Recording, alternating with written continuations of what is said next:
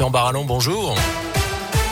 Bonjour Jérôme, bonjour à tous. Avant de reparler de la guerre en Ukraine, beaucoup plus léger pour attaquer une nouvelle adresse pour les fans de manga à saint Depuis le premier confinement, la bande dessinée japonaise connaît un nouvel essor grâce notamment aux séries animées proposées sur les plateformes vidéo. C'est le cas chez nous. La librairie de Paris a donc décidé d'en profiter. L'établissement accueillait déjà plusieurs rayons spécialisés, mais il ouvre aujourd'hui une annexe entièrement dédiée au manga. Nouveau lieu baptisé Paris-Tokyo. Les explications d'Alexandra Charouin-Spangenberg, la co-dirigeante de la librairie de Paris. On s'est rendu compte en janvier 2021 que c'était un rayon qui euh, explosait, en fait, qu'on avait énormément de demandes et une clientèle en expansion. Donc on avait déjà agrandi le rayon une première fois. On a constaté que les ventes continuaient de s'accroître et par ailleurs, le pass culture a beaucoup accentué le phénomène.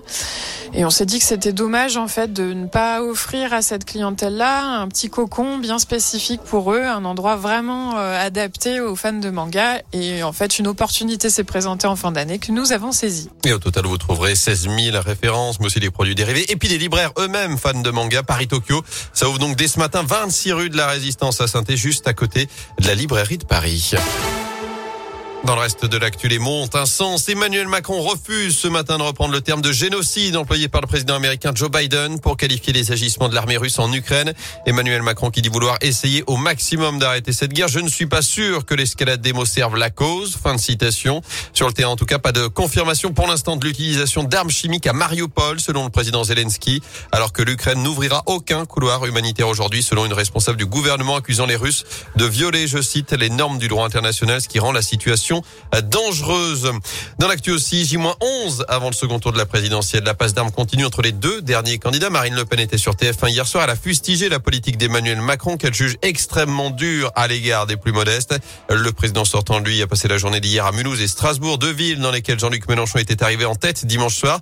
Il a accusé Marine Le Pen de dire des carabistouilles, je cite, sur l'Europe et d'avoir un projet qui induit le nationalisme et le retour de la guerre. Jean-Luc Mélenchon, justement, qui lance une euh, grande consultation auprès des militaires de la France insoumise avec trois choix possibles l'abstention, le vote blanc, le vote Emmanuel Macron pour le second tour le 24 avril prochain. Pas de possibilité de choisir. Marine Le Pen, le leader de la France insoumise, avait annoncé qu'aucune voix n'irait à la candidate de l'extrême droite. Dans l'actu, près de chez nous, ne soyez pas surpris, un exercice des sapeurs-pompiers de la Loire se déroulera cet après-midi à la piscine de Firmini. Pas d'inquiétude donc si vous apercevez des véhicules ou des équipements de secours dans le secteur. Et puis il va falloir être encore un peu patient à saint La situation ne devrait pas être totalement établi avant une semaine alors que plus de 2000 foyers sont privés de téléphone fixe et d'internet. En cause, cet incendie survenu hier matin près d'une antenne relais un feu d'origine électrique parti dans un local technique. En foot, une bonne chose de faite. Les filles de l'équipe de France joueront bien le mondial 2023 en Australie, en Nouvelle-Zélande. Les joueuses de Corinne Diac ont validé hier sur leur billet en s'imposant 1-0 face à la Slovénie. Karim Benzema, lui, est en demi-finale de la Ligue des Champions après son but qui a sauvé le Real hier pour arracher la qualif après prolongation face à Chelsea.